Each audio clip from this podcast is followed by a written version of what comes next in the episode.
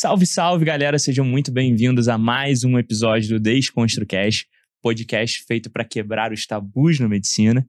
Meu nome é Bernardo Prestes, sou um dos hosts aqui do podcast. E junto com a minha maravilhosa, a minha melhor escolha de vida, Ah, meu em Deus. breve, esposa, daqui a 36 dias? Hoje é dia 10? 10. Daqui 36 dias. 36 dias. Vamos meter o casório oficial. Gabriele de Araújo, que é médica, neonatologista, empreendedora, mãe do Zen, minha parceira. É isso aí, amor. Co-host também do podcast. Obrigada pela apresentação. Gente, bem-vindos a mais um episódio do DesconstruCast. Fazia tempo que a gente não É, exato. aparecia por A aqui, gente né? tava de férias, né? É, a gente merece também umas férias, Merece, né, amor? merece. Gente, sejam bem-vindos. Hoje eu tô. A gente tá mega ansioso. Eu tô mega ansiosa pra gravar esse episódio, porque vocês ficam volta me às perguntando. origens, né? De volta às origens. Eu amo falar da minha casa, eu amo falar das minhas origens. Nossa, E vocês estão sempre me. É verdade, nossa casa. E vocês estão sempre me perguntando sobre isso no Instagram, então eu resolvi trazer uma pessoa aqui para falarmos da pediatria do IANSP. Apresenta ela e Então vamos lá. A gente tem o prazer hoje de receber aqui Vitória Schmidt. Fez medicina na Unifev, em Votuporanga. É um trava-língua aqui, né? Isso. E hoje é R2 de pediatria do Iaspão da Massa. Iaspão. O famoso. Nossa Seja casa. muito bem-vinda, Vicky. Obrigada, é um prazer estar aqui com vocês. tá Que bom que você topou, Vi. É, É, eu acho que deve ser, sei lá, o décimo episódio que a gente tá em três pessoas que fizeram IANSP. Ah, isso que é bom, a gente tá mesa. destrinchando a especialidade. o Sempre IASP dentro aqui. da nossa casa, que é uma casa maravilhosa, né? Sim, sim, concordo. E vamos lá, Vicky. A gente sempre gosta de ouvir a história do convidado e a história, aqui no nosso caso, ela começa com a escolha da especialidade. Uhum. Qual foi o momento ali que você bateu o martelo da pediatria? Então, eu sempre quis pediatria. Eu desde criança, Raro, hein? é, Raro. antes mesmo de eu falar que eu ia fazer medicina, porque eu era muito pequena, eu falava que eu ia ser pediatra. Sempre. E ia no meu pediatra, amava, acho que ele era assim, a minha inspiração. Eu chegava em casa, vou ser pediatra. A minha brincadeira era o tempo todo pediatra das minhas bonecas, Cuidar de colocava. criança. Cuidar de criança, colocava a minha irmã, que era mais nova, era minha secretária. e eu era a médica das minhas bonecas. Olha só, pediatra de consultório desde pequenininha. É isso. Desde pequena. E aí aconteceu que eu ainda fui amadurecendo, né? Não sabia o que eu precisava fazer, era medicina. Você falava que eu ia fazer pediatria. Aí, com o tempo, fui sabendo, né? Ah, eu vou ter que fazer seis anos de medicina e depois a residência em pediatria. E aí, eu parei todo. Nessa época, todo mundo pegava e falava, me desestimulava demais que eu ia fazer pediatria quando eu já tava maior. Antes de você entrar na faculdade? Antes- até antes de eu entrar na faculdade. E eu não tinha nenhum médico assim na família. Meus pais sempre me apoiaram que eu queria fazer medicina, mas eu não tinha nenhum, assim, inspiração, assim, além do meu pediatra quando eu era pequena. Uhum. E aí fui, entrei na faculdade, vou fazer pediatria, estava focada na pediatria. Só que a gente tem aquela, né, até aquela síndrome do impostor até. Será que eu não gosto de outra coisa? Porque todo mundo me estimulou tanto fazer pediatria. Ah, você vai fazer o quê? Vai lidar com aquelas mães?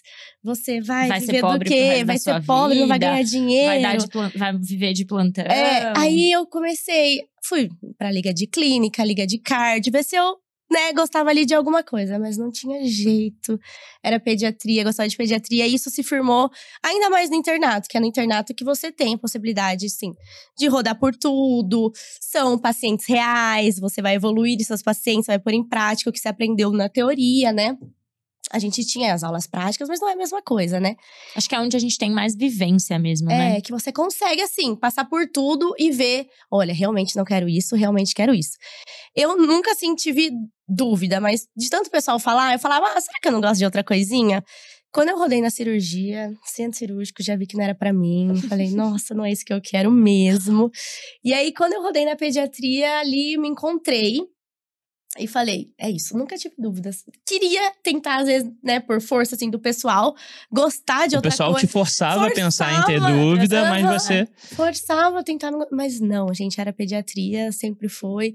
Nunca, nunca pensei em outra coisa. nunca. E você ouviu Nem- isso só de outros especialistas, só de outros médicos durante a faculdade? Ou até de próprios pediatras? Até de próprios pediatras. Ah, tá. Não, porque no meu caso foi exatamente a mesma coisa. Até assim. de eu acho que eu próprios tive uma grande inspiração como pediatra da- dos meus chefes da faculdade, mas eu fui desestimulada por todos os outros, assim. Então, Sim. realmente é muito triste isso, né? É Uhum. Muito, é, eu achava muito ruim, porque pra mim, na minha cabeça, eu aproveitei, todo mundo sabe que eu já falei várias vezes, né, que eu tentei participar de tudo. Eu não sabia o que eu tinha, eu não tinha certeza do que eu queria, mas eu fui abrindo todas as portas possíveis para pelo menos olhar e ter certeza do que eu não queria. Ó, testei aquilo, vi que não é. Exatamente. Tô com a cabeça Exatamente. Só que pra mim a pediatria sempre foi um ambiente tão bom, sabe? A troca, Sim. a recompensa de uma criança olhar pra você e te entregar um desenho ou te dar um abraço no final e falar que gostou muito de você e que queria ficar ali brincando com você. Uhum. É uma coisa tão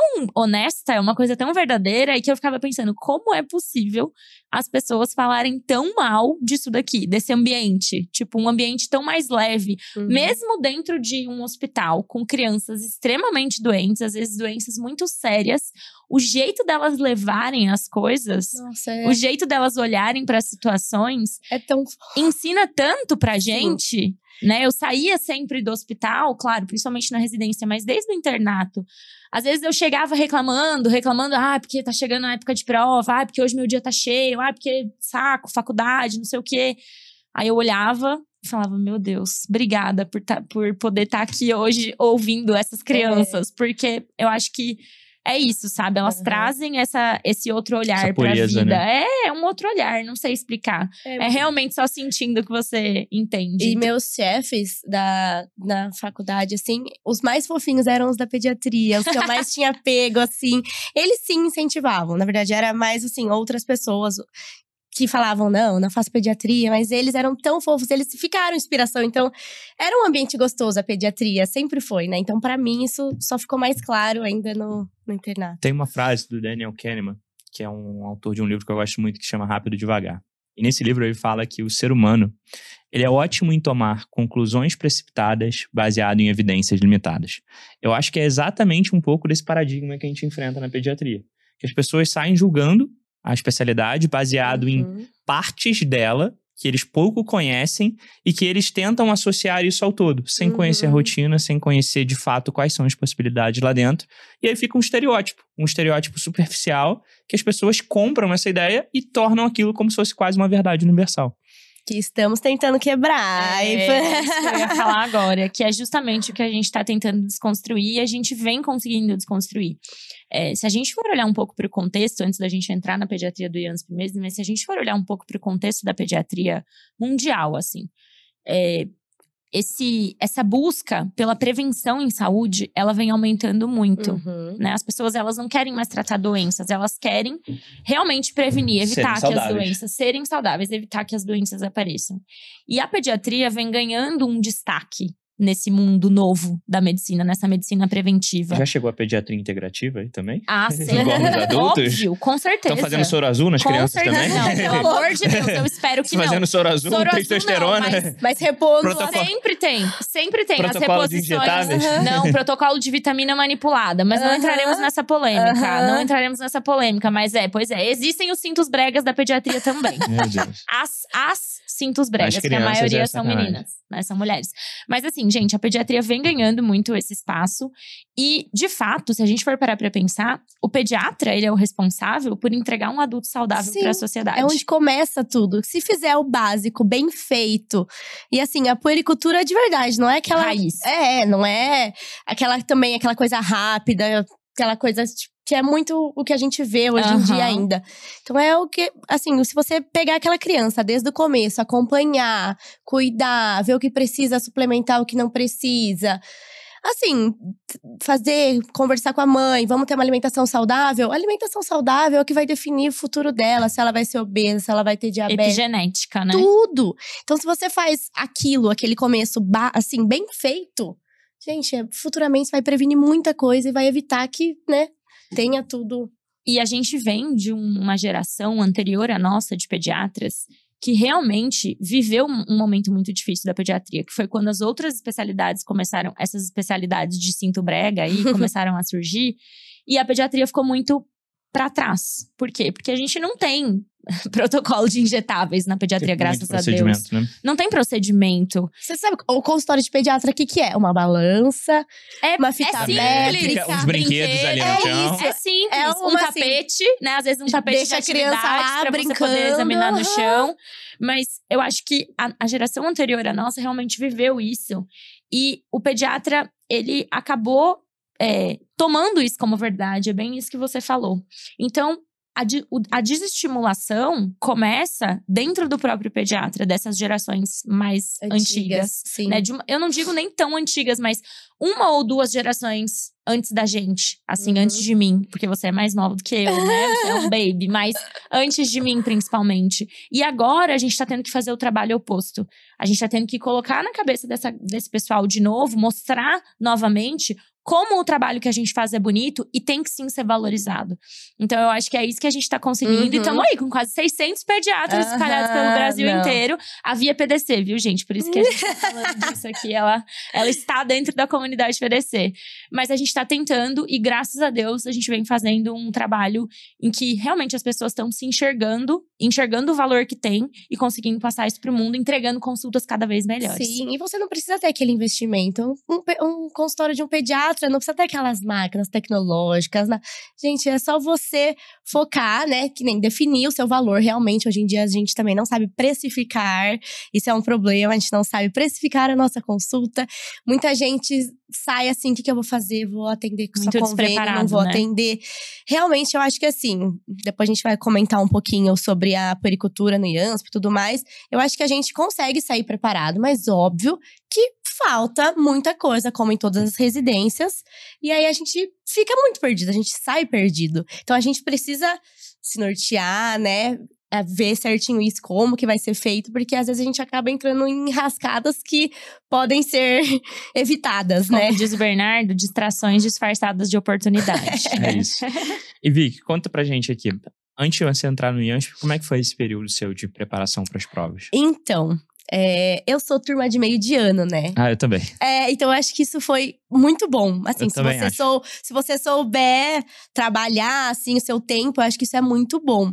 Porque eu me formei em julho de 2021. Eu já estava fazendo no quinto e no sexto ano eu fiz cursinho, né, para residência. Acho que isso é foi fundamental porque eu gosto de ter aula, eu gosto igual no PDC, eu gosto de assistir aula, eu gosto de ter assim rotina. Então acho que o cursinho me dá isso é, e se eu não tivesse, acho que eu não conseguiria estar, assim, estudando só por conta. E aí eu comecei a estudar, peguei mais firme no sexto ano. Tive aí a pandemia no meio. Nossa. Então a gente acabou ficando, assim, acho que 20, 30 dias sem aula, que foi assim uma virada de chave. Vou focar e foi. Vou aproveitar esse tempo que eu tô sem ter as, as atividades no internato, que eles estavam reajustando sobre a questão de pandemia. Falei, vou focar, vou estudar, e é isso. Então, desde então, criei mais ainda um hábito. Me formei em julho de 2021. Aí você fica, e agora? Vou trabalhar, vou só estudar. E aí, acho que ainda mais por ter feito uma faculdade particular, a gente quer, né? Começar a ganhar um dinheiro, tem ajudar os pais, que sempre me ajudaram e tudo Perfeito. mais. E aí eu falei, vou começar a trabalhar, mas vou maneirar. Esse é, o, é um dos pontos que, se você, quando você começa a ganhar dinheiro, você não quer parar. Então a pessoa. A gente brinca que... que gosto não retrocede. É, mas é isso mesmo. A pessoa tem que saber dosar muito, porque senão você se perde, você não estuda, você só quer pegar plantão. E quando você se forma, é uma loucura. Na minha cidade, eu não sei como é em outros lugares, mas assim, eles achavam meu número, eu não sei de onde. Era todo dia, doutora, que tem cobertura em tal lugar? Doutora, doutora, doutora, doutora. Eu não sei, tinha grupos no mas WhatsApp. Mas você sabe que essa realidade tá mudando, né? Principalmente é... em BH. A gente tava conversando outro dia com uma aluna nossa do mentoria. Uhum. E, cara, ela não consegue trabalhar. Sério? Ela não consegue se inserir, ela não. Ela tem que ficar se humilhando ali para conseguir uma cobertura, ela tem que ficar com o WhatsApp é, tá aberto tá ali nos grupos, médico. não sei o quê. Uhum. Então, assim, essa realidade para o médico generalista, óbvio, né? Vão existir locais locais, essa mudança. Uhum. O Brasil tem vários Brasis dentro do Brasil. Sim, cada cidade. Mas a gente vê cada vez mais essa pressão ali de mercado para a gente, óbvio, seguir para uma especialidade. Uhum. Só que eu queria comentar outros dois pontos que você trouxe aqui. O primeiro é que essa questão da você formar no meio do ano, ela, é, ela pode ser o seu melhor aliado Sim, ou o seu pior inimigo. Exatamente. Porque eu formei no meio do ano e muitos colegas meus, nessa, vamos dizer assim, ansiedade de, pô, é, ganhar um dinheiro e tudo mais, e não tem nada de errado nisso, uhum. cada um uhum. sabe quais são os seus objetivos, não é obrigatório você fazer prova de residência logo que você se forma. Sim. Mas muitos deles não tiveram um planejamento do que eles queriam. Eles não colocaram na mesa se eles queriam, de fato, eu quero trabalhar e é isso, e eu vou assumir essa escolha, uhum. ou eu quero passar na residência. Muitas vezes as pessoas querem fazer os dois. e muito difícil você conseguir fazer os dois. Sim. Ou fazer pelo. Até você consegue fazer os dois, mas fazer Faz Você bem, vai pela fazer nenhum metade, deles. né? É. fazer bem feito, não. E um né? outro ponto que teve, que você colocou, que é relevante pra caramba, é que o seu ano de preparação ter sido no ano de pandemia foi o primeiro ano nosso de mentoria residência oficial. E a gente viu isso. Os Uhum. alunos estavam com tempo, a gente- Uhum. aulas canceladas, Sim. internato, e às vezes eles não conseguiam estudar. Mesmo tendo tempo. Uhum. Mesmo tendo. Não sabia Todo- se organizar. Exatamente. Então, eu acho que tão importante quanto a gente ter essa acesso ao material, acesso à informação, isso é super relevante hoje, é a gente ter muito claro qual vai ser essa rotina e o que, que a gente vai fazer com esse material. Uhum.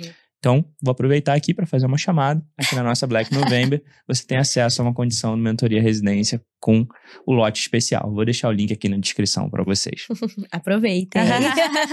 Exatamente. Bom, e aí, como é que foi no final? Como é que foram os seus resultados e por que, que você escolheu o IANSP? Então, aí eu, na verdade, sim, sempre ouvi falar muito bem do Yansp. A minha melhor amiga fez internato Você já conhecia a Gabi já? Então, a Gabi é uma história engraçada, eu nunca te contei isso. Uma amiga, uma, revelação aqui ao vivo. uma amiga minha da Ao vivaço. faculdade, a mesma que a gente comentou anteriormente. aham. Ela falou: segue ela. Ela posta coisa de pediatria, você vai gostar. Isso, sei lá, no meu quinto, quarto ano de Ah lá, medicina. amor, influenciando alunos a Você- fazerem pediatria de, since 2020. Na- Na época, é, assim, era bem assim, comecinho. Acho que É, você eu acho que come- eu tava na residência de Nel, eu devo ter- deve ter sido, tipo, quando eu comecei a Foi, mostrar um pouco mais da minha rotina. Segue ela. E, só que até então eu nem tinha, assim, eu segui, gostava do que você postava, mas não tinha. Ah, ela fez Yansp, ai, linkou tá, uma coisa não com a linkei outra. nada. Aham. Aí a gente começou as provas, eu tava super focada, tava decidindo as que eu ia prestar, as que eu não ia. E minha melhor amiga tava fazendo, fez é, internato no IANSP. E elogiou super o hospital. Ela não chegou a rodar em pediatria, mas ela amava, assim, Ah, o clima. hospital é, É surreal. Não, muito, surreal. O gente. clima é surreal. O É clima é muito muito, bom. é. Aí ela falou, gente, eu trocaria tudo pelo IANSP. Se eu passar numa USP, eu vou passar, ela vai, eu faço IANSP. Então ela ficou, eu falei, nossa, então deve Sabe ser. que hoje eu também. Olhando retroativamente tudo que eu passei. Mas essa é uma dica assim. muito boa, né? De você, de alguma forma, tentar fazer algum rodízio do seu internato em algum hospital que você pensa em fazer. Porque Uhum. muitas vezes você só, só conhece o nome do hospital. Ah, tem a USP, tem a Unifesp, tem a Santa Casa. Ok, mas dentre todas essas opções, qual é aquele hospital que vai me proporcionar a rotina que eu mais desejo como residente, Sim, seria né? ótimo. Mas o IANSP, ele não, não deixa. É. Não deixa, porque muita gente tentou. Minha irmã tentou, umas Interna- amigas no internato? no internato fazer um mês de eletivo ali, um optativo. É porque eu acho que É só por conta da, da, universidades. da, Por conta da já da Unicid, também, aham. né? A Unicid é a faculdade que tem Roda, o IANSP como hostal escola. Acho que às vezes, dependendo da quantidade de alunos, né? Dependendo da turma, são muitos alunos. inviável. Hum. É. Porque, por exemplo, no meu ano, quando eu era residente, várias pessoas fizeram estágio lá de fora. Tanto que esses dias eu recebi duas mensagens de duas meninas. Ai, a minha é igual, acho que A, a Lari Aham. mandou pra mim, ela é Aham. igual, foi, é, passei depois com ela como assistente.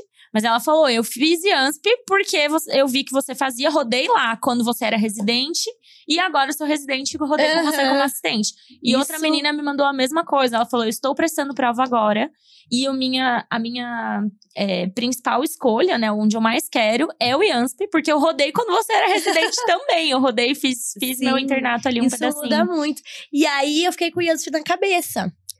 E aí, você acredita que um dia assim, X, acho que eu já até tinha prestado a prova, eu falei, nossa, acho que eu tenho chance naquele lugar. Acho que eu tinha acertado algumas questões ali e tal. Eu falei, hum, vai que dá. Fui direto seu Instagram de novo e vi o logo no jaleco, ou o seu escrito. Eu falei, não acredito, é um sinal. falei, é um sinal, ela faz lá, eu já te seguia. Aí eu juntei todas as coisas. Mentira, você nunca me contou isso mesmo, Não, Vitória. nunca contei, nunca contei. Mas foi, a minha amiga tá de prova, que ela que me mandou seu Instagram. Caraca! Aham. É, não, eu sou suspeita. É, e eu acho, gente, mais uma dica, assim, sabe?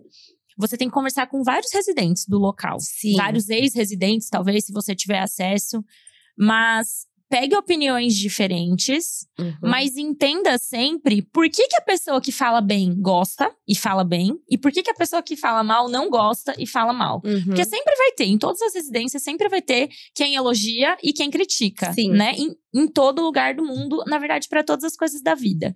Eu acho que é importante realmente você conversar com quem teve essa boa experiência e entender por que, que essa pessoa teve essa boa experiência. Sim. Porque eu sou muito suspeita para falar do IANSP. Eu acho que hoje as pessoas até desistiram desistiram já de me perguntar. se Porque sabe que você vai não, elogiar e Porque falar. sabem que eu É vou com falar. leite. Uhum. É, então, assim, pra mim, me deu a minha profissão, me deu a minha segunda profissão, que Família. é o PDC, me deu minha família, me deu as pessoas que eu Aham. tenho é, vínculo até hoje. Então, eu acho que é, o clima é o principal, sabe? Aham. Claro, o aprendizado, o tamanho do hospital, o volume de paciente, tudo. Uhum. Mas o clima faz muita diferença. Uhum. Principalmente naquele início difícil, pesado. Sim. Então, eu acho Você que... já chega meio perdido. E eu, eu sempre quis fazer uma residência em São Paulo. Assim, Uhum. eu tinha meta que eu queria um alto fluxo, um alto volume. Apesar do IANSP, assim, ter alguns pontos negativos e que a gente vai tocar nesse assunto em relação a pronto-socorro, que não é tanto emergência, não é tanto isso. Mas eu queria, porque assim, São Paulo, o que eu ia ver aqui, eu não vou ver na minha cidade, por exemplo, apesar de ser uma cidade grande, que eu pretendo voltar futuramente Uhum, pra lá. uhum. Qual que é a sua cidade? Piracicaba. Piracicaba, é verdade. Hum. É, é uma cidade boa, gosto muito. É assim, é a melhor cidade do mundo pra mim. O pessoal fica toda vez, para de elogiar Piracicaba, você só fala bem de Piracicaba. Mas eu amo, pretendo voltar. Mas assim, eu penso que o que eu vou tá vendo, que eu tô vendo aqui, eu não vou ver lá. Uhum. Entendeu? Dificilmente. O pessoal encaminha todas as, as coisas mais difíceis, as coisas mais bizarras pra São Paulo. É grande centro, Sim, né? então- eu acho que Falei, eu É preciso apostar nisso. E quando a gente tá prestando prova, a gente tem os grupos, né, de cada prova. meu Deus, eu odiava esses grupos. E aí, no IANSP, o pessoal falou. O pessoal veio falar, eu acho que até na época eu mandei mensagem pra você, só que você foi ver só depois. Ai, meu pai do céu. Perdão. Né? Nossa senhora. Ela ainda, a gente Hoje, tava na Pior NEL. que hoje ela me entende. Porque hoje ela tava me falando, nossa, às vezes me mandam mensagem nas solicitações e eu demoro horrores pra ver. Não Porque a gente não aparece. Não aparece pra mim também. Não aparece. Aí a gente tava na NEL um dia, acho que você tava dando aula, ou depois que você acabou de dar aula. Eu, você foi olhar, aí falou: olha você aqui. Aí a gente deu risada. Não, e foi eu tipo, sou tão sincerona que eu ainda mostrei pra ela. e É. Falei, ó, você me mandou uma mensagem, eu não te respondi. Já tô aqui. Aí você falou: ainda bem que você veio. É isso mesmo. Ainda bem que você veio, sem eu ter te respondido. Mas aí, eu lembro que uma R, agora R3 minha, mandou um textão, como funcionava, explicando. Eu fui, mandei mensagem no particular pra ela, porque é muito bom. E, gente, façam isso. Porque você tem que ver muito seu perfil, assim. Meu perfil é o quê? Meu perfil é ambulatorial, eu gosto de emergência, eu gosto. E o IANSP, gente, se você quer fazer pediatria no IANSP, você tem que gostar mais da parte ambulatorial. Se você gosta de emergência, não que não chegue, mas você não pode ficar lá esperando toda hora. Ai, vai chegar um trauma. Ai, vai chegar não sei. Não chega. É assim, muito Porque não é o foco Não da é o foco. instituição. E pra é mim, igual tá tudo você bem. esperar, Aham. sei lá, que na, É, na cirurgia, cirurgia é geral você fala assim, nossa, eu não quero trabalhar com idoso. É, Não é o local, então, não, pra você fazer residência. definitivamente não. Não, definitivamente não Vocês é só o não local. trabalham com idoso porque vocês são da pediatria. Exatamente. A gente trabalha até os são- 18. Porque- exatamente, a gente trabalha até os 18 anos. Já é bem Já é idoso. bastante pra nós, já é bem idoso pra nós. tá? Inclusive, é uma das únicas que é até os 18, porque eu vejo as outras residências é 14. 13, né? Aí. É, é assim, a gente atende muito adolescente. Então, assim, você Isso é também legal. não gosta de ebiatria. E sabe uma coisa que você falou que é um ponto importante pra gente trazer também pro pessoal? Essa história de saber o meu perfil. Tem muita gente que fala, ah, mas eu tô, eu acabei de me formar, eu não sei do que, que eu gosto. Minha gente, vocês têm que usar o internato de vocês Pra saber, pra né? Tá? O internato não serve só pra você estudar pra residência. O internato serve também pra você ter uma imersão, principalmente ali nas especialidades que você tá mais Perfeito. tendencioso, pra você saber se aqui- o que, que você gosta e o que, que você não gosta. Então, assim, eu, no meu ano, né, eu já sabia, eu quero pediatria, porque eu quero ser pediatra de consultório. Eu quero ser o meu pediatra, já falei isso aqui também. Aham. Eu queria muito isso, sabe? De criar vínculo, de ter, atender no consultório, acompanhar Atender as com crianças calma. atender com calma, ter uma, uma Aham. rotina ali longitudinal de acompanhamento. Era isso que eu queria. Faz diferença pra mim ser uma referência, o hospital ser uma referência de trauma, urgência, emergência? Pelo amor de Deus, não. É tudo que eu não queria, era tudo que eu não gostava. Eu dou graças a Deus que não chega isso é hoje. Eu falo, isso. ainda bem que não chegou. Exatamente. Eu não gosto, não gosto de UTI, então. é essa, eu acho que é essa a, a sacada que você tem que ter quando você vai escolher seu serviço. Gente, nenhum serviço vai ser perfeito. Uhum. Nenhum serviço vai ser 100% completo. Sempre vai faltar alguma coisa. Então, o que, que você tem que entender? E Eu, meu, eu já falei isso aqui sei lá quantas vezes. Mas o que que para você é fundamental? Exato. O que que Uhum. para você não pode faltar? Aham. Porque se você entra no serviço, e a gente sabe que tem muita gente que faz isso, entra com as, com as expectativas completamente desalinhadas. O serviço pode ser o melhor de todos, mas ele não te atende. mundo, pra você não vai prestar e você vai ser um detrator do seu serviço. O que, sinceramente, agora eu vou dar um puxão de orelha, é muito feio. Pra mim, tá? Minha opinião pessoal, não tem nada pior do que você tá imerso num serviço e você tá ali o tempo todo de- de- detratando, né? Acaba falando mal sujando do seu próprio, serviço. nome. Poxa, é Exato. aonde você tá Não, se formando. E além Você de tudo, você vai, você vai acabar desempenhando um pior trabalho, porque você não tá feliz, porque você não tá satisfeito, você não tá vendo motivo. Tudo isso vai impactar seu Uhum. desempenho. Por isso, a sua formação, ela depende exatamente não de escolher o melhor serviço, mas escolher o melhor serviço para você. Pra você, Uhum. exatamente. E assim, eu acho que é isso. Um, um ponto fundamental é você alinhar as expectativas daquilo que você quer no serviço e o que, que não pode faltar. E o segundo, gente, residência não é a melhor fase da sua vida e nem será a melhor fase da vida de um médico, jamais. O que você tem que ter na sua cabeça é: é um período que eu estou aqui para tirar, para extrair o melhor que eu posso. Então, a minha função, única e exclusivamente, é extrair o melhor que eu posso. Porque futuramente eu vou sentir falta disso aqui. É isso aqui que vai, vai me conduzir lá na frente. Uhum. Então, eu acho que essa- esses dois conselhos são fundamentais para quem tá nessa fase. Alinhe as expectativas, entenda direito o que, que o serviço vai te oferecer e o que, que ele não vai te oferecer, para você não ficar dois, três, quatro, cinco anos reclamando daquilo que ele não te oferece, porque você já sabia que ele não ia te oferecer aquilo quando você entrou.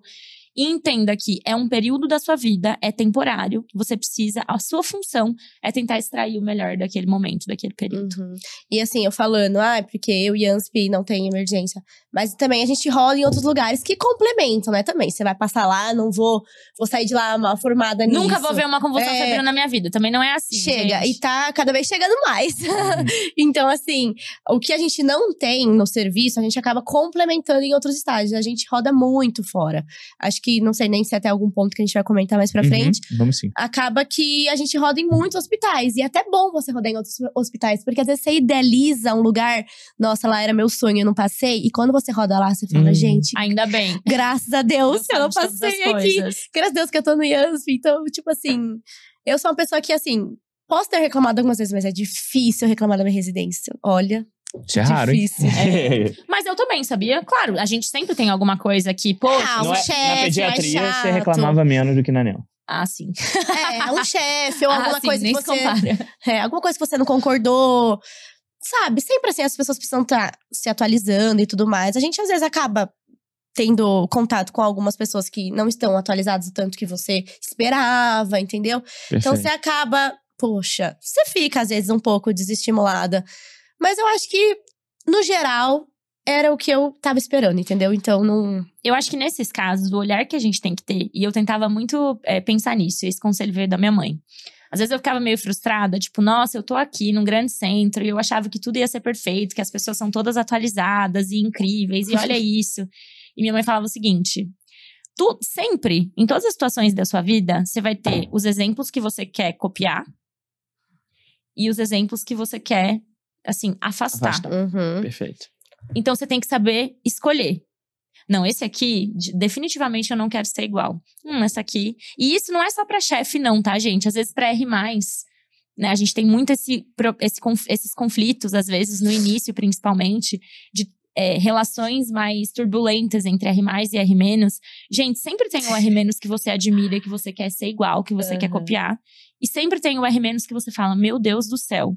Então, use a- os exemplos ruins pra usar pra você também, para o que você não quer ser, o que você não quer fazer, Sim. né? Sim. E eu ia te perguntar, antes de a gente entrar em detalhe na rotina, uma coisa que às vezes é um- uma dificuldade de muita gente é de chegar em São Paulo e se adaptar ao Uhum. tamanho de cidade que é. Você vindo de uma cidade menor, nós três viemos de uma cidade menor, na verdade. Porque não existe cidade maior. Só você veio de Nova York, né?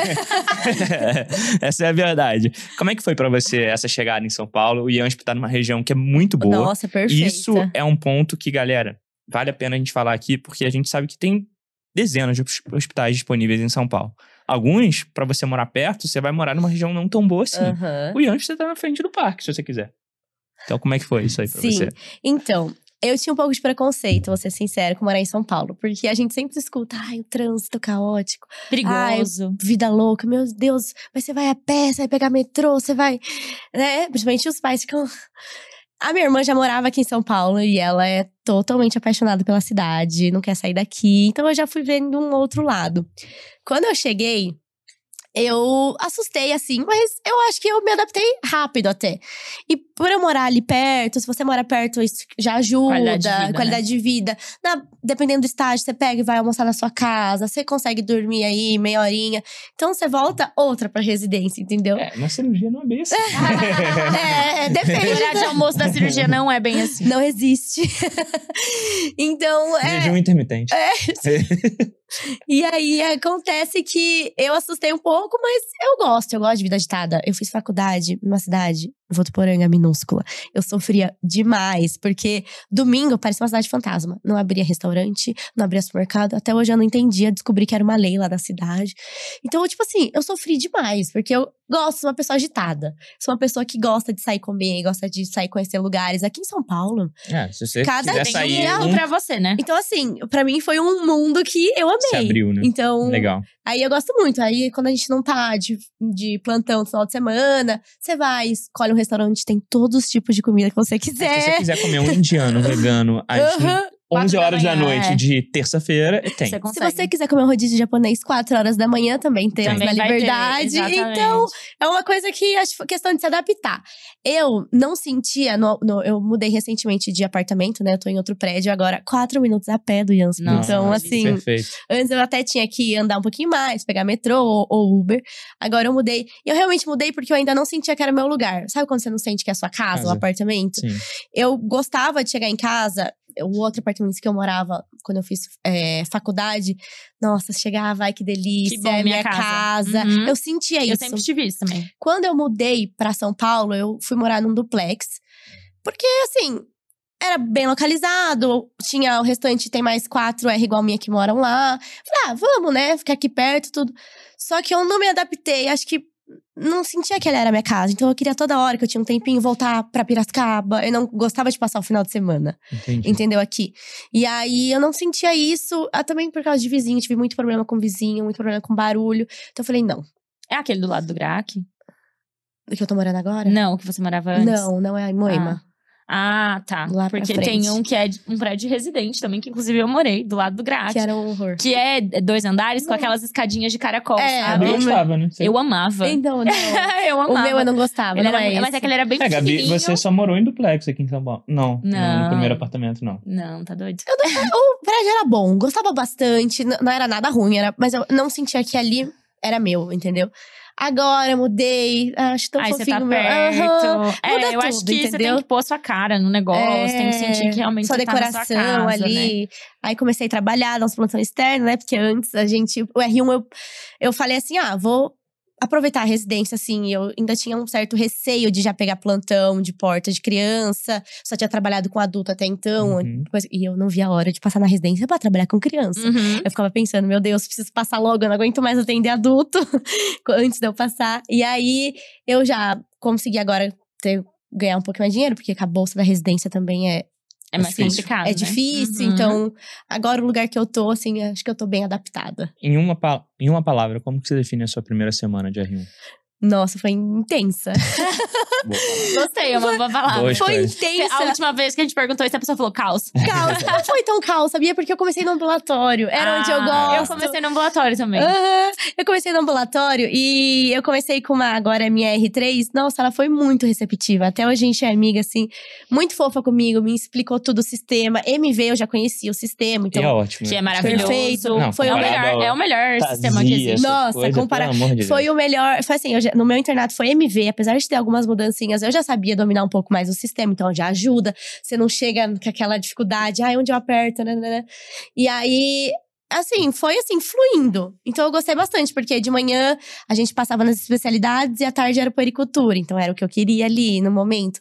Então, assim, eu não, não tenho que reclamar. Foi, já comi primeiro dia no refeitório, fui conhecer. Lembro até hoje que, que era o prato Feijuca? principal.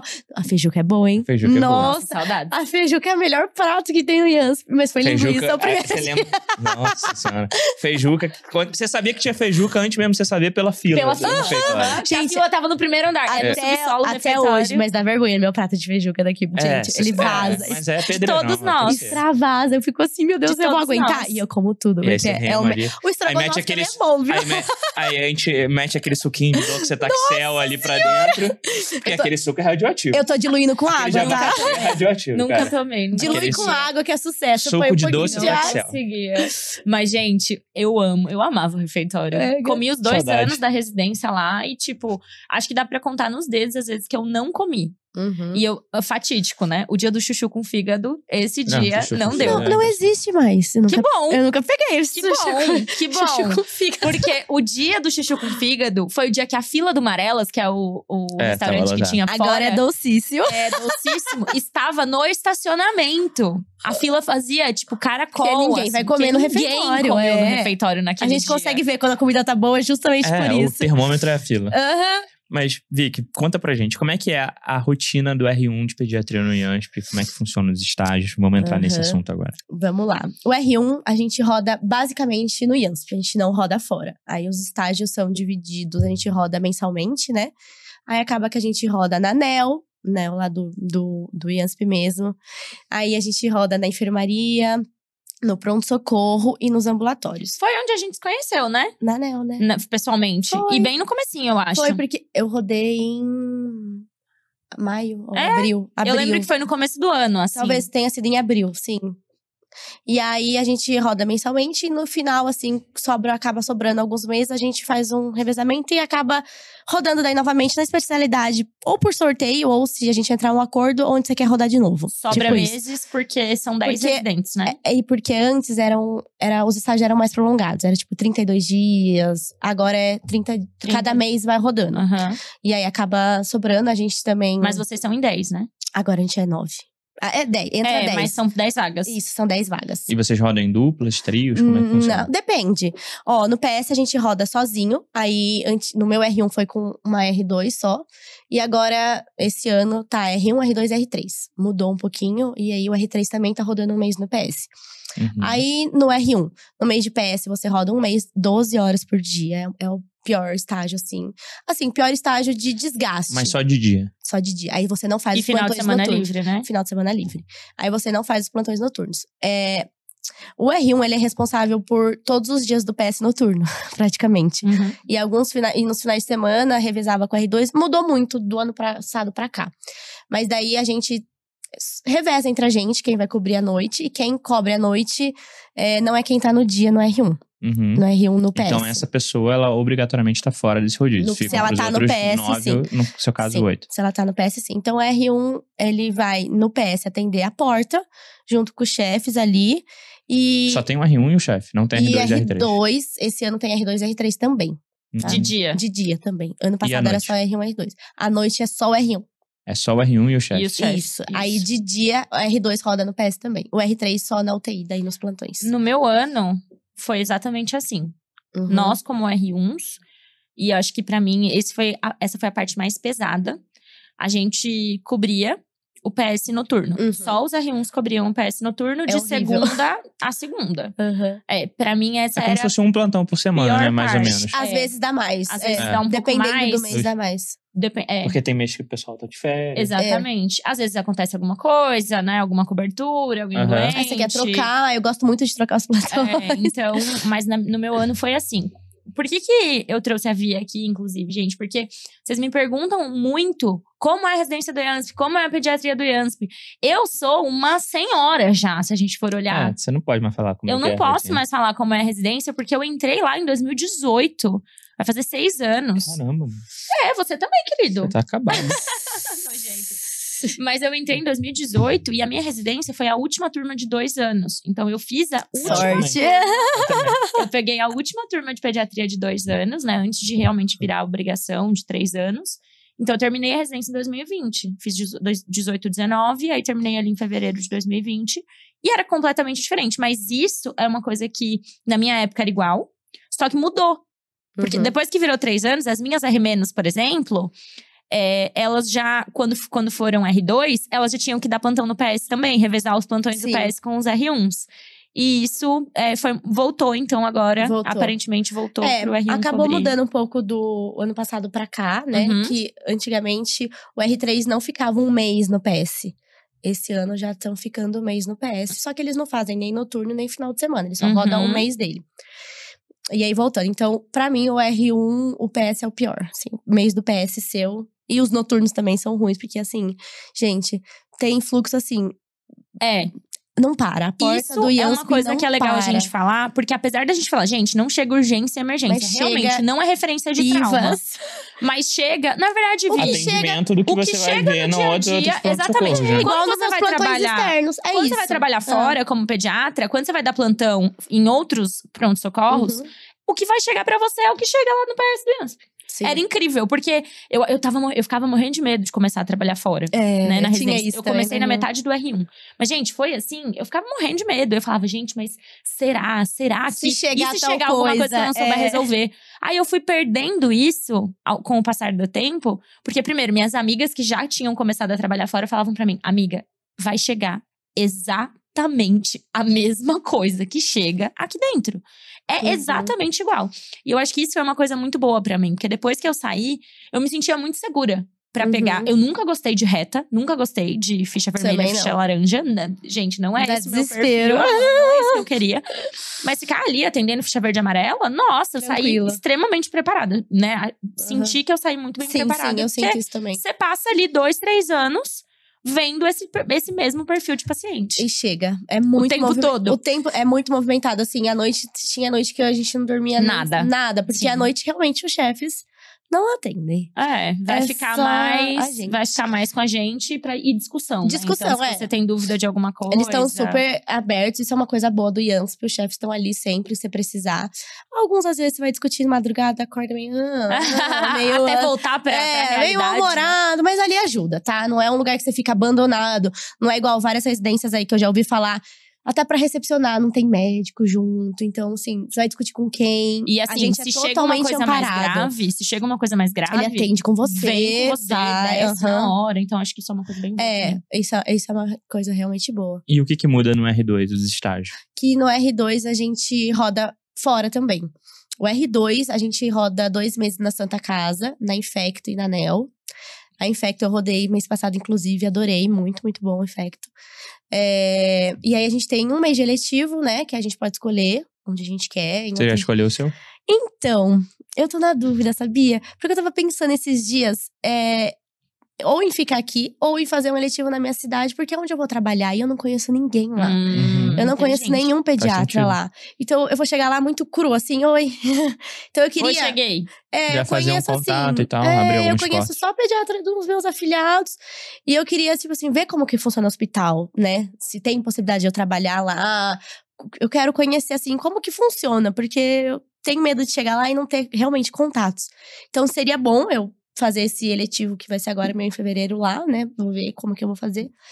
E pra- justamente pra isso. Se não, eu talvez fique aqui e aí pense em rodar em algum ambulatório de gastro, que é uma coisa que eu gosto bastante, assim. Uhum. Eu gosto de tudo da pediatria, mas não tem uma coisa que, ai, goste, preferido. Mais. É, até por isso que eu penso em não fazer um, uma, Uma sub. É, uma sub. Porque eu acho que o que eu quero é uma pediatria, fazer puericultura, é ter um consultório. Eu acho que eu vou estar pra isso mesmo. Pediatria geral, né? Aham. Isso tem aumentado muito, sabia? A tendência das pessoas fazerem sub tem diminuído na- dentro da pediatria. Porque, gente, se a gente for parar pra pensar, Não é só puericultura é. é uma sub. Aham. Se você vai realmente estudar puericultura a fundo, é uma sub. Porque você tem coisas de todas as especialidades. Aí você tem uma interface com toda a pediatria. Toda a né? pediatria. É o coração Toda a ali do pediatria, exatamente. Por isso que uma coisa que é, me tira um pouco do sério é a puericultura. A puericultura qualquer um faz. Não.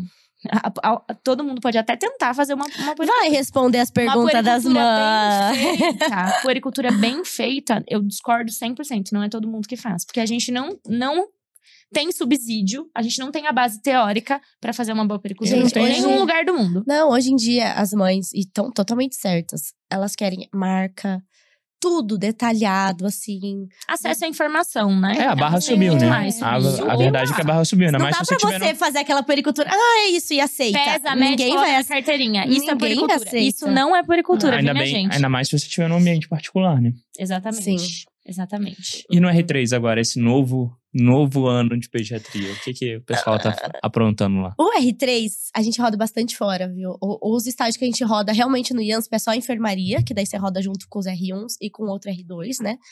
E aí você vai rodar no Sabará, no Mandaqui, na Santa Casa, na Cardio, na Nefro. E tem mais um que eu esqueci. Mas assim, você roda só no ambulatório, nos dois ambulatórios lá no IANSP e na enfermaria. Não é na pneumo que vocês rodam na Santa Casa? Não, Não, não roda no mais. pneumo. Roda na fibrose cística em algum É, lugar. eu acho que é na Santa Casa, que é uma das referências. É, Porque eu lembro que na minha época, nossa, mudou muito isso. Porque na minha época, Porque os agora nossos. também são três anos, né? Então, É, então, a, pensa mas que a residência toda tem, tem que, se que- reorganizar, né? É que no meu R2, a gente também rodava muito fora. O R1 era inteiro dentro do IANSP. Mas no R2 a gente rodava muito fora também. Só que a gente rodava, olha só, em lugares que nem tem mais pediatria. Emílio Ribas, a gente rodava na Infecto do Emílio o Ribas. pessoal roda com a gente. Era surreal de bom. Uhum. Foi um dos melhores estágios do meu R2. A Gabi tá Eles- tão velha que na época dela tinha a enfermaria de poliomielite. Tinha enfermaria. Ah, para com isso. Não, mas tinha uma enfermaria.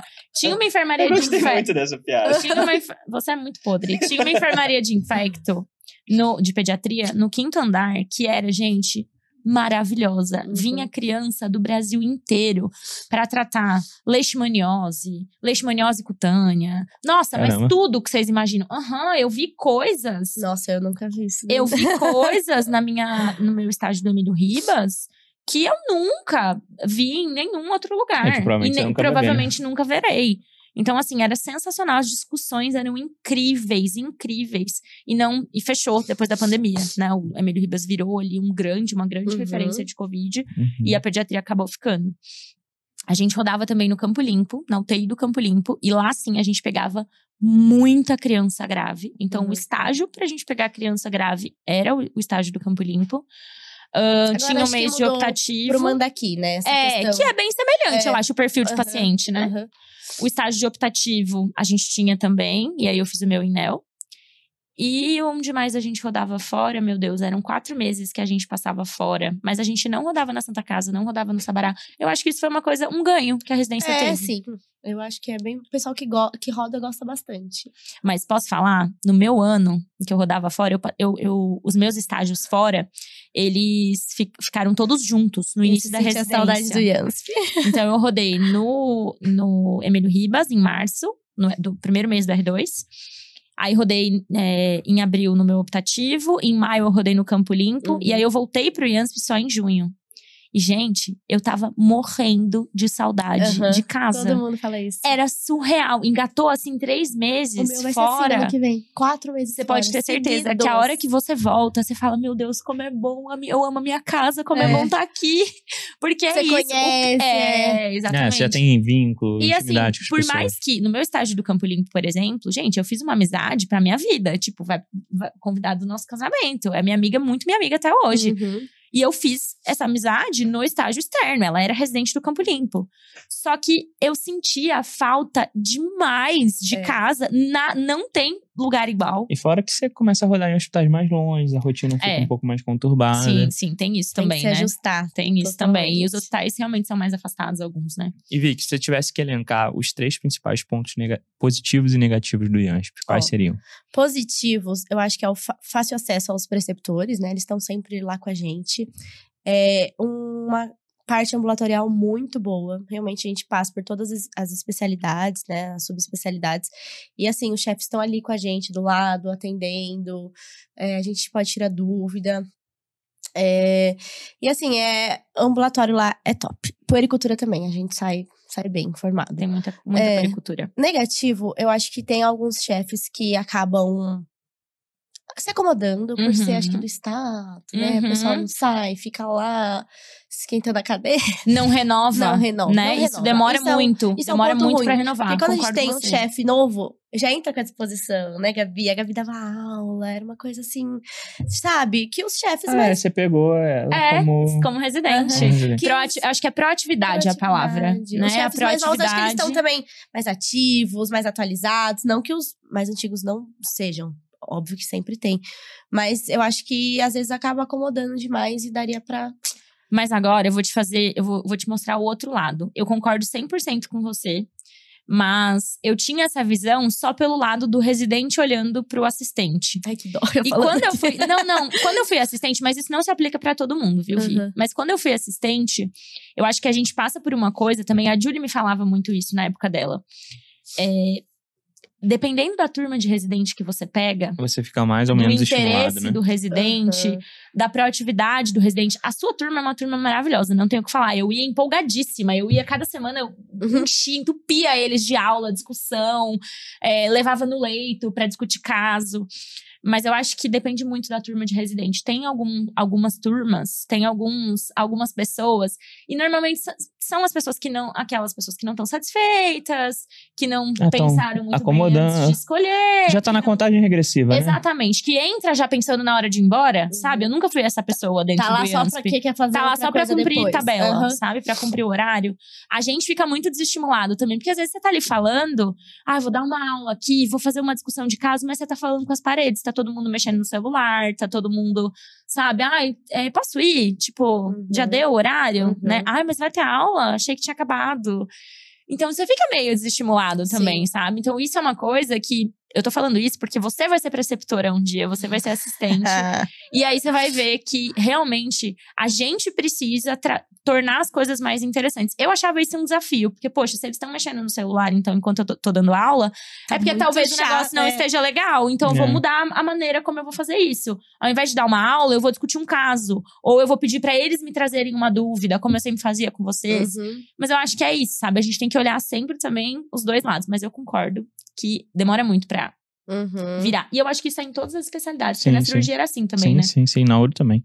E os outros dois negativos? Os outros dois negativos. A questão da parte emergencial, que pra mim, no meu caso, eu agradeço. Não é negativo, mas pode ser Mas para alguém tem que esteja ouvindo. que, assim, fica lá, que Chateado, quer, que né? acha legal passar por isso. Eu também acho, concordo, mas todos os dias, assim, não era uma coisa que eu... Agora, o negativo, acho que a UTI aumentou os leitos também. A gente tinha pouco leito de UTI, a gente era até conhecido por causa disso, que não tinha tanta criança em UTI. Agora aumentou os leitos e a gente tá com uma certa dificuldade ali dos chefes de. E assim, tem, sempre tem, a gente nunca fica desassistido, mas às vezes é um chefe que não tá tão preparado. Já aconteceu da gente ter plantões, ter. é, eu nunca aconteceu isso, mas já aconteceu com colegas assim, que estão no plantão e a chefe de lá é, por exemplo, da UTI.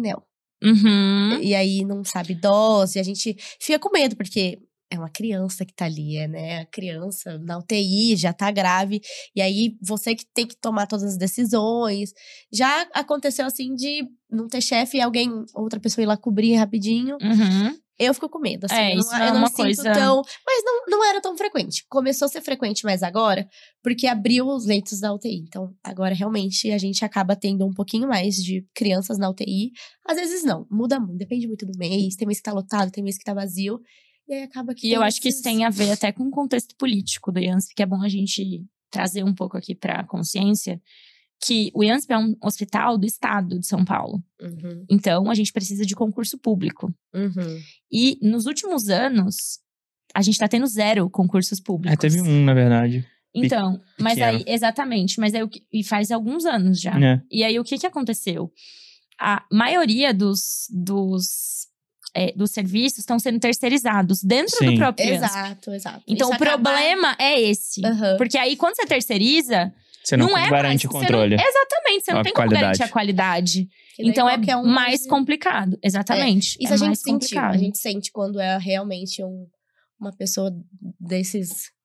Como que fala? Desses grupos que. Aham, que Né? é, é de grupo de plantão, Isso, né? grupo de plantão. É um lá, freela, é. um é. freelancer ali. Exatamente. Isso é uma coisa que é uma realmente é um, uma, um ponto pra gente trazer e tem tudo a ver com um contexto socioeconômico barra político de como o hospital tá, né? Porque não é. Você não pode abrir um concurso e a chefia da pediatria vai entrevistar todo mundo para saber quem que vai entrar, qual que é a formação. Uhum. Você terceirizou, a empresa vai e A função da empresa é colocar alguém lá mas, na vaga. Mas agora mudou, realmente. Algumas coisas estão mudando. A UTI aumentou, os leitos de enfermaria deu uma diminuída.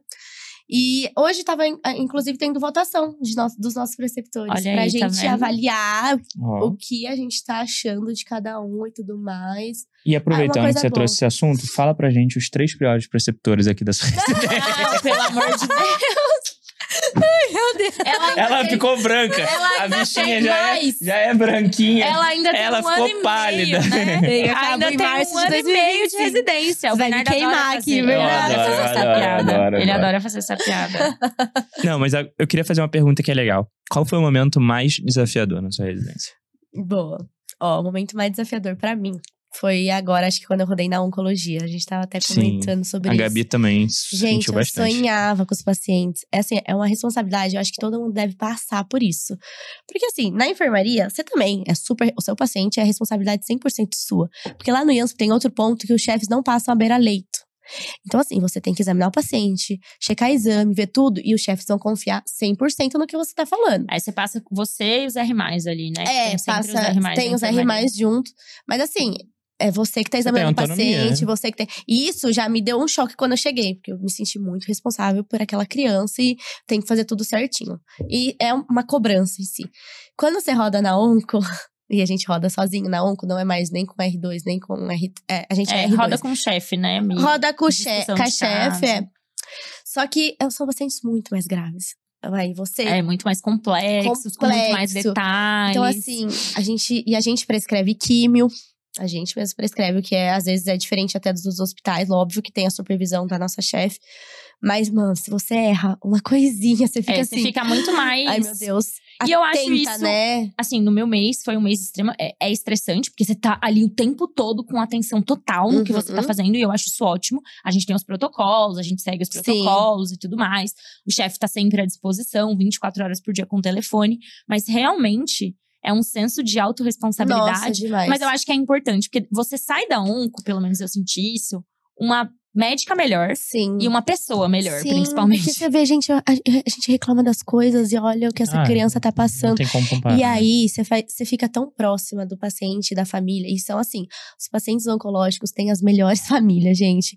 É, é, é, é, assim, Parece que Deus pensa nisso, gente, né? Gente, Quando... aquela mãe cuidadora, aquele, aquele filho. Nossa, é assim, são as pessoas mais amorosas que E o vínculo conhece. que a gente cria, né? Ah, até hoje eu mando mensagem, eu mandei esses dias perguntando como tava. Encontrei, porque às vezes as pessoas as, as crianças acabam reinternando, né? Uhum. Então, assim, é um estágio que acho que todo mundo deveria passar para crescer. E aí, você se sente assim, outra pessoa quando você sai. Exatamente. Tudo. Você fala, gente, não posso reclamar disso, porque olha o que essa criança tá passando. Esse mês, novembro, tá fazendo quatro anos do meu estágio na ONG. É verdade. No R2. Né? Foi quando a gente se conheceu. Oh. É. Eu tava rodando na ONG. E pra gente caminhar pra reta final do episódio, Vic, a gente falou do momento mais desafiador, mais extremo, assim. Uhum. Qual foi o momento mais feliz? Mais feliz. Eu acho que tem vários momentos felizes, assim. Ah, quando você atende é elogiada por uma mãe, que aí, às vezes as mães, ai, doutora, você tem consultório? Ai, né, né, né. ah, isso é legal. Você se sente, nossa, tô top, então. Tô bem. Não, ainda sou só residente. E aí, eu acho que toda consulta que você faz, ou quando você vê aquela criança se recuperando. Teve um, caso que eu acompanhei por 40 dias na enfermaria. Então, assim, você vê. A alta, o dia da você alta. Você vê né? o progresso, entendeu?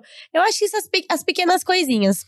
Festinha na enfermaria. Que você tem. Que é, faz o tempo todo. Então, Toda semana tem café na enfermaria. Você acredita que meu, eu tava de promessa? Porque eu fiz uma promessa, eu passasse na residência. Eu fiquei um ano sem doce. Eu lembro. Você lembra? Você não comia Gente, doce, chocolate? Não, nada, nenhum doce. Eu comia às vezes aqueles fit, né? Que não tinha açúcar. Mas era todo de um bolo. Era, era assim, uma comemora... não tem comemoração, mas vamos pedir alguma coisa. Uhum. E, olha... e, café, e né? é, cafezão. Ah, vamos fazer um café da manhã, sexta-feira? Ah, é, bora. Aí então, pronto. Eu acho que com café da é, manhã. Eu acho que ver uma criança, assim, melhorando, tendo um diagnóstico que às vezes foi em mil lugares e ninguém deu aquele diagnóstico pra criança, sabe? A mãe tá desesperada. Você vê quando a mãe acalma, é isso que tem agora, vamos tratar, tem cura, né? Então, eu acho que é o mais gratificante. Você vê, e você vê aquela criança Gente, olha, eu acompanhei, assim, encontrei até esses dias uma criança lá na Santa Casa que a gente acompanhou no IANSP. E eu dou plantão com uma ex-residente do IANSP também. Eu tava xeretando no Instagram dela. Aí eu vi a criança pequena e ela, tipo assim, eu falei, o louco é ele. E aí a gente vê o tanto que essa criança evoluiu. É um diagnóstico super raro dele também. Então, é, é, são essas pequenas coisas. E tudo que criança, assim, eu sou suspeita para falar. Eu sou meio apaixonada por criança. Então você fica aquela bobia. Ai, que lindo! Ai, é tudo assim, né? Tudo felicidade. E é um vínculo que a gente, vou te falar, viu? Eu saí tem, vai fazer quatro anos uhum. que eu saí do IANSP.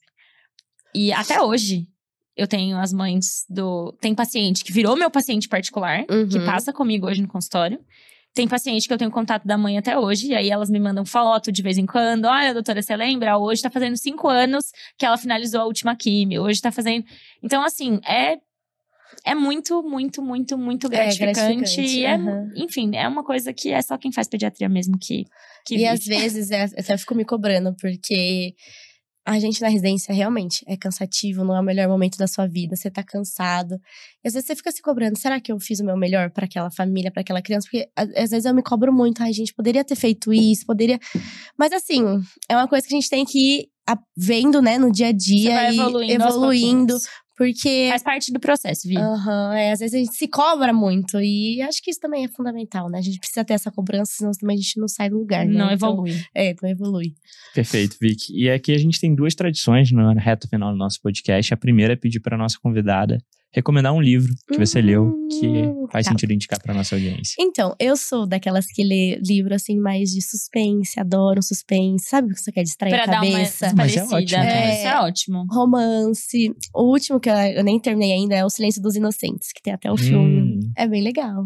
Recomendo, Pronto, recomendo. Tá pra distrair, né? Pra ter um contato é, com outro assunto. outro assunto. E a gente tem hoje a mania de, ah, eu quero distrair, vou ligar uma tela aqui, vou assistir é. uma, uma, série, vou assistir um filme. Isso não, distrai, isso não descansa Isso não descansa a cabeça. Você acredita que tá me dando muita dor de cabeça assistir TV à noite? Você tá com a cabeça assim, tão movimentada, aí você vai lá, pá! Isso serve, tela. isso serve pras mães aí, ó. É, tela. Total. Tela é péssimo, gente, inclusive pra nós. Pra gente. Pra gente, é. Então é bom dar aquela relaxada de dormir e tudo mais. E um convidado ou uma convidada que você quer ver aqui no Desconstrucast? Olha, eu tenho uma amiga que acha interessante a história dela. Ela fez faculdade comigo, lá em Votu. E ela, a vida dela também sempre falou: você é cirurgia, você é cirurgia. Passou em cirurgia, né? Cirurgia geral. E viu que não era aquilo que ela queria. E agora ela tá mudando os planos da vida dela. Então agora ela tá vai prestar psiquiatria, já veio falar comigo sobre o IANSP, já passei indicação Olha de uns residentes para ela. Ontem mesmo, passei três contatos. Ó, oh, tem uma amiga nossa também. que é residente ah, mesmo, de psiquiatria, Rafa. Me passa que eu vou mandar pra ela. Então, acho que seria interessante ela contar, assim, porque que ela. Né? Ajuste de rota, né? É, porque que era o sonho dela e agora não era mais, entendeu? Acho que seria. Super, super relevante. Muito seria bom. interessante. Gostei. e Vicky, onde é que a gente encontra nas redes sociais? Olha, no momento eu tô só com o Instagram. Quero fazer no TikTok, mas assim, não me pegou ainda. preciso, preciso. Não, e na ainda... residência, você conseguir fazer o Instagram, minha filha, você já tá no lucro. Já tá ótimo. As caixinhas que eu respondo, é, demora horas. Então eu falo, nossa, gente, tem que ter um tempo ali, uma é, demanda, demanda, demanda, mais, demanda mais. Mas é arroba Vi Schmidt, S-C-H-M-I-D-T. É o Boa. Schmidt mais tradicional aí. É, bem alemão, né? É, é ela até soletrou, viu, gente? Porque senão tem várias formas de escrever Schmidt, é. né? Então o pessoal acaba errando. E você amou? No Instagram, arroba DRA, Gabriele, Gabriele com dois L's e Y, vocês já sabem, né? Araújo. É, no arroba pediatra de consultório, também no Instagram. E no meu LinkedIn, gente, tô lá. Gabriele de Araújo também podem me procurar. Em últimos meses, né, amor, de Gabriele de Araújo? É, vai mudar o nome, né? Ai, é verdade. É, Vai mudar o Instagram, tudo? Menina, então, quem sabe, né? Vamos ver se eu consigo esse arroba aí. Eu fico pensando que eu acho que eu não vou mudar. o meu vai ficar vixe-vixe pra sempre. Desculpa, amor. Mas é o mesmo sobrenome da minha mãe, tem uma outra história aí também. Justo. Ia ficar É, vai. É. Justo. E o meu, arroba Bernardo Preste, no Instagram, no TikTok, no YouTube. Aqui também, no arroba mentoria.residência. Você pode acompanhar todo o trabalho aqui do nosso time É mentoria residen- A mentoria.residência ou agora? Mentoria.residência. Ah, tá. Que eu dei um branco aqui agora. É, As férias, você tá férias. como Desconstrucast.podcast. É, exato. Gente, ó, tá vendo? Fica fazendo piada o episódio inteiro. É, quem E tá aí, velho sou na eu hora aqui, de ó. falar o que tem que falar, na hora de falar o que tem que falar, aí a senilidade bate. Exato. E no arroba desconstrucast.podcast, novos episódios toda terça-feira. É isso aí. E cuidado com os fakes, viu, gente? É desconstrucast.podcast. Até, até isso, né? Pelo amor de fizeram Deus. fake até fake até do. Desconstrucast. É isso. Tem que tomar Não tem o que cuidado. fazer, né? Super obrigado pela presença. Foi incrível o papo. Tenho certeza que ajudou muita gente aí, não só de quem tá nessa jornada da pediatria, mas também de quem agora vai ter as opções ali de escolha de Uhum. instituição. Esse podcast foi muito rico. Sim, obrigada. Eu amei o convite, Ah, adorei nosso papo. filhota. Obrigada. Parabéns pela história. Obrigada. Valeu, gente. Até a Beijo, próxima. Tchau, tchau. gente. Gente.